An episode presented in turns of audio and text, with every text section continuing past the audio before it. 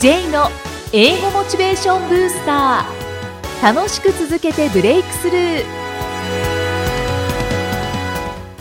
Hello everyone! こんにちは。J こと早川浩二です。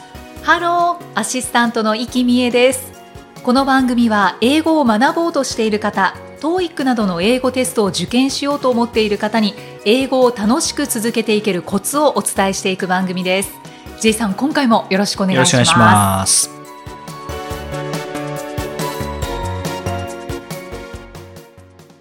さあ今回のテーマは何でしょうか、はい。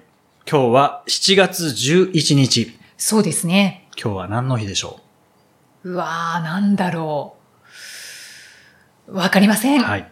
まあ、7と11。はいセブンイレブンの日です。おおそのまんまそのだまんま。そうだったんですね。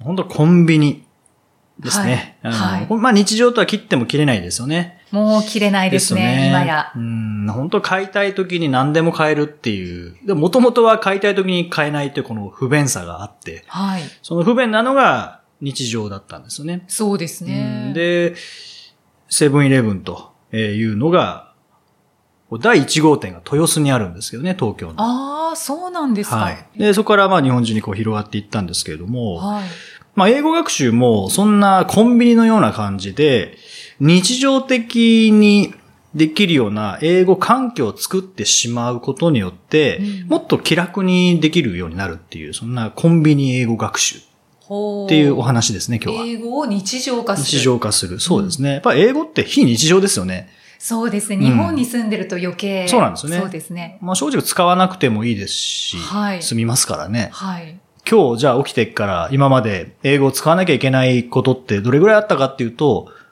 僕もないんですよね。ああここに来るまで。うんってなるとやっぱり非日常なんですよね。うんだそこは工夫してコンビニがないっていう状態なので、はいそのコンビニがあるっていうこの日常を作りたいんですよね。はいはいうん。どう作るかですよね。どう作るかなんですね。その非日常を日常化するっていうことで、その環境が自然になるんですけれども、はどうしたらいいかなんですけども、例えば、もういつどこで何をするかを決めてしまうっていう、これ前にもお話ししたことあるんですけれども、はい。例えば、えー朝7時から7時20分が電車の中だとしたら、もうその中で何をするかですよね。いうん。例えば、えーアプリを使うっていはう場合は、さらにもうちょっと一歩進めて、そのアプリのアイコンを一番最初のスマホ、ホームボタンを押して、はい。なんか最初の画面ってありますよね。あります。もうそこに置いてしまうんですね。後でこうダウンロードしたものってだんだん後ろの方に行きますよね。そうスライドしていかないと出てこないですね。うん。それだとやらなくなっちゃうので、トップのページっていうんですか、うんうん。そこに持ってくるんですね。はいで、なんか知らないけど、いつも使ってしまう。けど、後で時間使いすぎて、えーがっかりするっていうのありますよね。SNS なんかは、そんな感じかもしれないので、そですねれを後ろに持っていくんですね。はいはいで、僕もそうしています。Facebook とか Twitter とか Instagram とかはやっぱりトップのページに置いとくと、つい押してしまうので、うんで、なんか見見始めたら終わんなくなるんですよね。うんで僕は3ページ目に置いてますね。ああじゃあトップにそはいの英語のアプリ英を語のアプリを持ってき持って。てくるはい。はいで、そこから、例えば7時に電車乗ったら、それをまず、はいまあ、タップして、そこから学習するとかっていう風にすると、なんかこう、通り道にコンビニがある感じですよね。ああ。というかもうリスナーさんは、この番組を聞いてくださっているリスナーさんはもうボキャブラリーブースターにしてくださいっていうあ、そっか。気持ちでいっぱいですああ、そうね。ですね。そんな便利なものがありましたね。はいはい。そうですね。そう、それを読んで、うんで次にアプリをやってとか、うんうんまあ、リスニングしてとか。そうですね。やることも決めちゃう。そうですね。はい。そうすることで、まあ、英語環境が日常になるので、はい。ハードルが一気に下がるんですよね。うんうん。あとは、そうですね、なんかそんな勉強ばっかりは嫌だっていう方は、例えば、NHK ワールドニュースっていう、まあ、NHK のその英語のニュースですね。はいもうアプリでもちろん無料でありますので、うんまあそれをスマホのトップページの、えーその学習アプリの下ぐらいに置いておいて、いいかもしれない。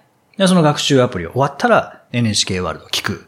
でそれが終わったらえこれを聞くみたいな感じで、学習の順番に並べてしまうとかですね。うんうんうんそうすると、本当に、えーセブンイレブン通り過ぎて、えー次ローソン通り過ぎて、はい。で、えーミニストップ通り過ぎて、みたいな感じで、うんうんまあコンビニがこういろんなところにある。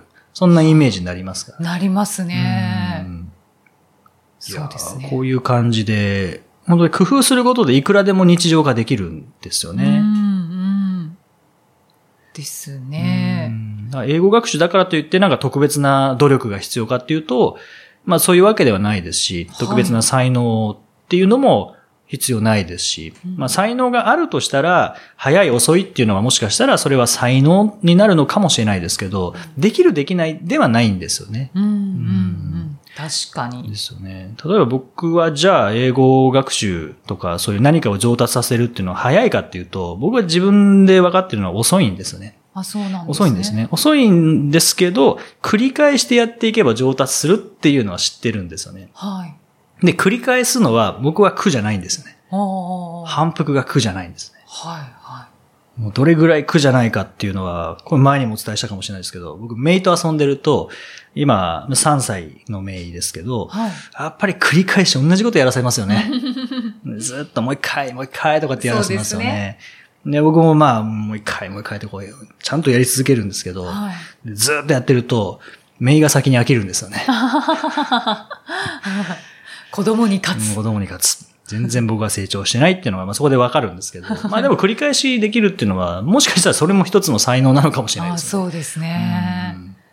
できない方多いと思いますうね。んでもそれ多分仕組みになってないっていうだけなので、コンビニが近くにないっていうだけなので、そういう、まあ、コンビニをたくさん作っておくような、そんなシステムを作ってしまえば、うんもプログラム化する感じですよね。はい。はい。そしたら、あの、必ずしも、こう、机に座る勉強だけが勉強ではないので、うんうん歩きながらできることもありますし、電車の中でできることもやっぱいろいろありますからね。うんあと、車の中でできることもいっぱいありますよね。そうですようんね。車は本当に、車の方へのおすすめは、まあ、あの、声出せますからね、車は。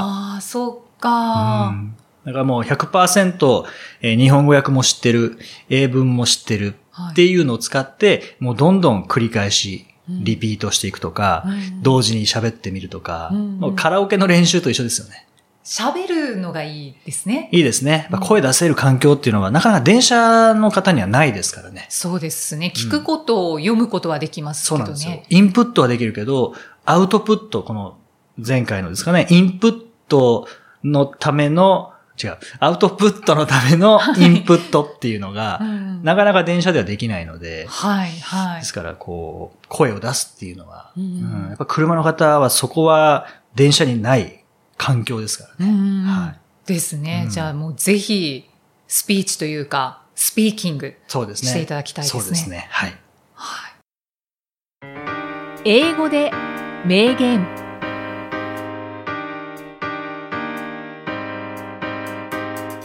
続いては毎日配信している J さんの単語メール、ボキャブラリーブースターから著名人の名言を英語でご紹介いただきます。今回の名言は何でしょうか？はい。今回は、エルバー・ハバード。エルバート・ハバードっていう人。哲学者の方ですね。The best preparation for good work tomorrow is to do good work today. The best preparation for good work tomorrow is to do good work today. ああ、tomorrow, today, good work. そうですね。いい仕事ですね。はい明日の良い仕事のための最善の準備は今日良い仕事をすることだ。ああ、準備。うん。そっか、今日良い仕事をすることがもう準備になると。いうことですね。うんまあ、毎日つながってますからね。そうですね。だけど準備って本当に大事だなってどんどん思うようになってきました。まあ最後は準備ですよね。本番は本番でもちろん。大事なんですけど、いかに準備してるかによって本番は変わりますからね。そうですね。はまあそのその場ぶっつけ本番であの自分の予想もしないものがバーンってい出てきたり、うんうんでそれが良かったっていう時もありますが、はやっぱり準備をしておいてでそんなに入念にしなくてもまあきちんと準備はしておいて、うん。その上でやると本番はまあそれ以上にもちろんなりますし、うん。あとなんか心の余裕も生まれますね。そうですよね。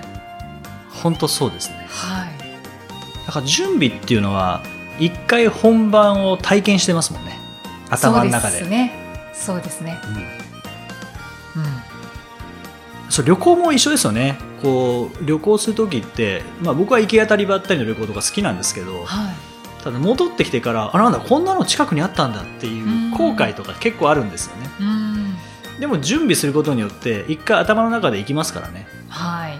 ここに行ってここに行ってで次ここに行ってもう一個行きたいけどこれはじゃあ次の日にしとくかみたいな準備がやっぱできるので、うんそうするとその通りに行くだけですからねそうですね。本番はシミュレーションが大事ってことですかね。うんまあ、あとは今日質の高い仕事をしておけば明日も質の高い仕事ができるっていう、まあ、そういううん意識の面での準備にもなりますし、はいはい。全然違う仕事だったとしてもそうなると思うんですよね。うんうんそうですね。質の良い仕事をしていきたいですね。行きたいですね。まあそのためには準備ですね。そうですね。はい準備って本当に面倒くさいって思ったりとか 時間がかかるなって思ったりしますけどやっぱりするのとしないのとじゃあ本番が変わってきますね。これ本当本番終わってから過去の自分に感謝することがあるとしたらはい、いい準備をした時ですよね。そうですね。はい、本当に私は心の余裕がもうとにかくすごく本番の時に、はいああ準備しといてよかったって思います本。当そうですよね。はいや焦る焦らないとかじゃないですもんねもうそれって本番にはもうやらなきゃいけないですからね何か起こった時そうですね。なんかうん肝を据えてできますね。そうですよね、うん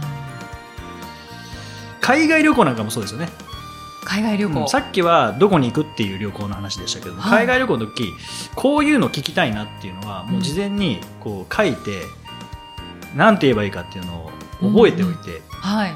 で行った時に聞くっていう。はい。で聞く必要がなくても聞くっていうのはおすすめですよね。例えそば、美術館行くんだけど行き方は知ってるんだけどでもせっかくだから聞いてみようっていうので、うんうんえ Could you tell me how to get to the museum? っていうのを書いて何回か声に出して覚えてしまって、うん。実際に行った時もう行き方知ってるけど使ってみるとか。うんうん。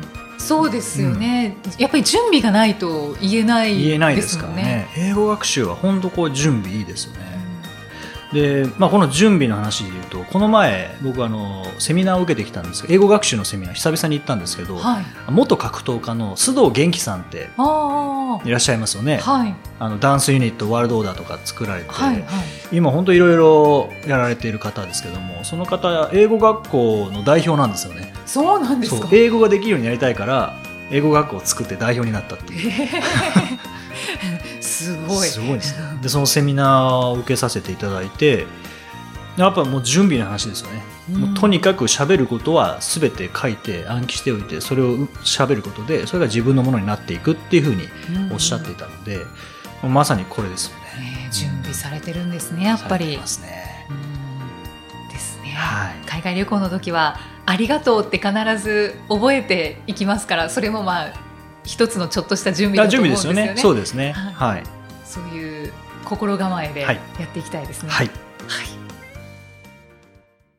J's Topics さあ、このコーナーでは J さんにまつわるあれこれをお話しいただきます。J さん、今回のトピックスは何でしょうか？はい。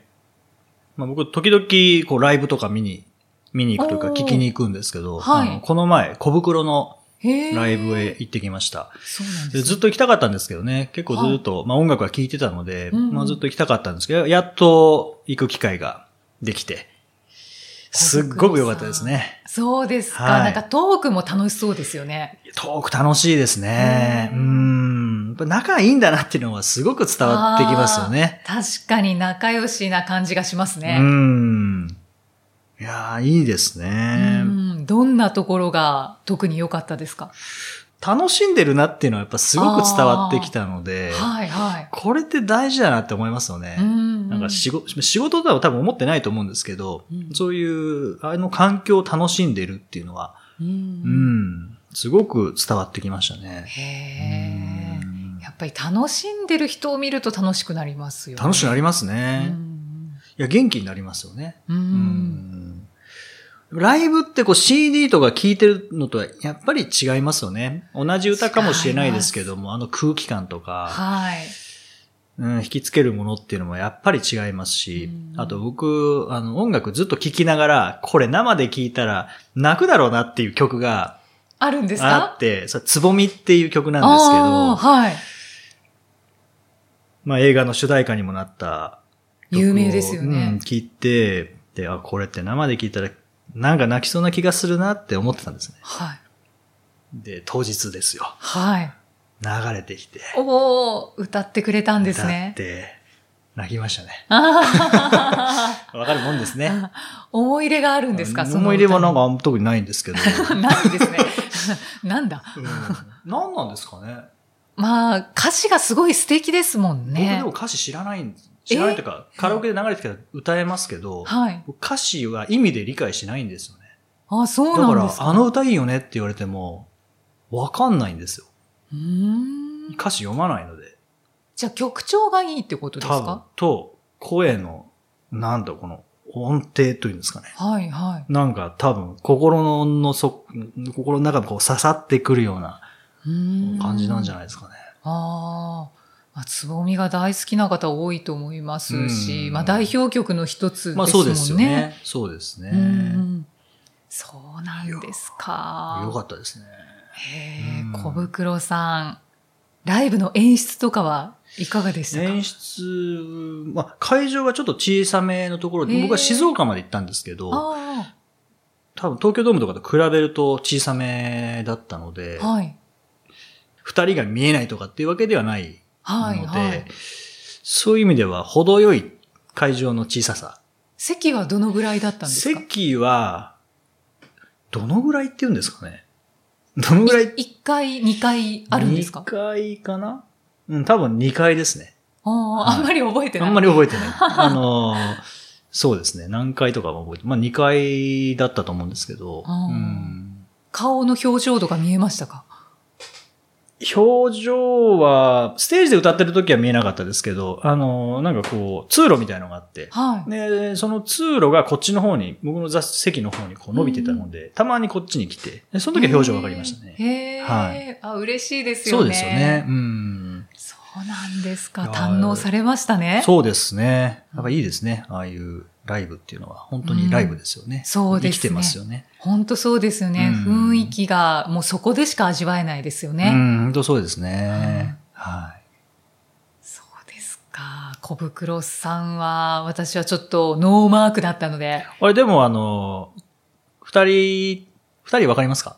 二人わかりますよ。はい。小渕さんと黒田さん。ああ、さすがですね。はいはい。小渕さん、宮崎出身ですからね。あ、そうですよね。はいでもすっかり大阪弁になっちゃって。そうなんですね。もうなんか宮崎県出身の感じが見えないんですけど。ああ、本当ですか？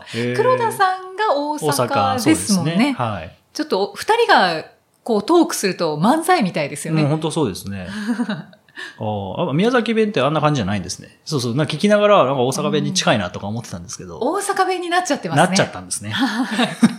なっちゃった。うん黒田さんが大阪だからだと思います。引っ張られますもんね。大阪は強いですよね。強いですよね。はい。わかります。はいうん楽しまれたようで、はい。よかったです。はい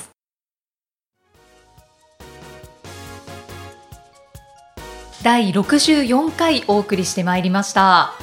さあ、先ほど J's トピックスで小袋さんライブのお話をしていただきましたけれども、これから先 J さん、ぜひ行ってみたいというアーティストのライブってありますか？えっ、と、キロロ。ああ、そうなんですね。ええキロロが出てくるキとは思わなかったです。好きなんですよね。そうなんですか？ずっと前から好きなんですか？ずっと前から、大学時代からよく聞いてましたね。まあ優しい癒しの歌ばっかりですよね。僕、キロロの歌も、はいこれ生で聞いたら絶対泣くなっていうのがあって、はい。そう未来へっていう歌なんですけど、ああはいはい。キロロの歌って全部泣けそう。まあそうですね、ベストフレンドとかもいい歌ですしね、ね長い間とかもいい歌ですからね。はいうん声がやっぱり心に響いてくる声ですよね。うん。美しいですよね。うぜひ行かなくちゃですね。行。かなくちゃですね、はい。最近やってるのかな？あやってるみたいですよ。あ本当はい、ですか？僕気づいた時にはもう締め切ってたので。あ本当ですか？はい、閉まったなと思って。さすがチェックしてるはいんですね。チェックはしてチェックが遅かったんですよね、はえー私も行きたいアーティストのライブいくつかあるので、いはい、例えば？狙っていきたいと思いますけどドリカムさんとか行ってみたいですね。いいでしょうねはい。スマップも行きたかったんですけど。ちょっと残念ながらうん解散してしまったので、はいっていう悔いがないように、そうですねはい、もうビッグアーティストのはどんどん行きたいなって思ってます。いいですねユ僕あのーミンとか。あーユーミンもいいですね。はい。サイモンガーファンクルを見に行ったことがあって。ああ、本当ですか？うん、ちょっとやっぱりもう70超えてるので、はい。90分ぐらいのライブでしたけどね、うん。短めでしたけど。良かったですね。ねですようん。ね。私はボブ・ディランを見に行ったことがあるんですが、まあもうおじいちゃんだったんですけど、うんそうですよね。はい、もう最後ライブが終わって、はい。ボブ・ディランがはけたはい。後、もうスタンディングオベーションでへ 5, 5分ぐらいみんなーわへーーってすごい、やってました。やっぱレジェンドは違うなって思いました。まあ、歩いてたらおじいちゃんかもしれないですけど、うん。ステージに立ったらおじいちゃんじゃないですよね、そうですうね、ん、やっぱりちょっと誤行がありますね。ありますよね。やっぱりそういう、まあ、歌手もそうですし僕あの桂文枝師匠。はいはい、いらっしゃいの。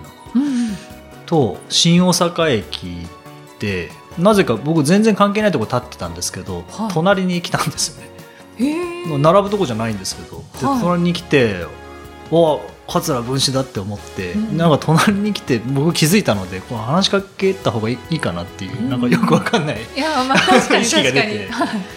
であ「文枝師匠あの握手していただいていいですか?」って言ったら「はい」って言って握手してもらったんですけど、はい。その時はダンディーなおじいちゃんだったんですよね。で新幹線乗ってすぐに文枝師匠のなんか講座ないかなと思って見たら2週 ,2 週間後に独演会みたいなのがあってー。これ行こうと思ってはい。聞きに行ったらそこのステージにいたのはおじいちゃんじゃなかったです。桂文枝でした。やっぱり違うんですね。うん。全然違いますね。それを実感できたっていうのは、ね、珍しいことですから良かったですね。い。や僕はあの芸能人とかそういう人を見たら見に行くっていうルールを自分に課してるんです。ああ中村俊輔選手ジュビロの、はいはい。に浜松駅であの握手してもらったんですけど、うんその2週間後は僕サッカー試合見に行きましたねああそうなんですうね。んやっぱり違いましたか？あ見た目は一緒ですけどスポーツ選手は違うね。スポーツ選手う。そうそうですねでも生き生きしてました、あーうん、やっぱりサッカーやってる方がそうですよね。はい楽しいでしょうね。そうですねうんこの番組ではご質問ご感想を随時お待ちしておりますので、えーぜひお気軽にお送りください。メッセージは J さんのアメブロ英語モチベーションブースターの中のポッドキャスト下にお問い合わせフォームがあります。それでは J さん。OK thank you for listening. See you next week. バイバイバイバイこの番組は提供株式会社ラーニングコネクションズプロデュースキクタスナレーション生きみえでお送りしました。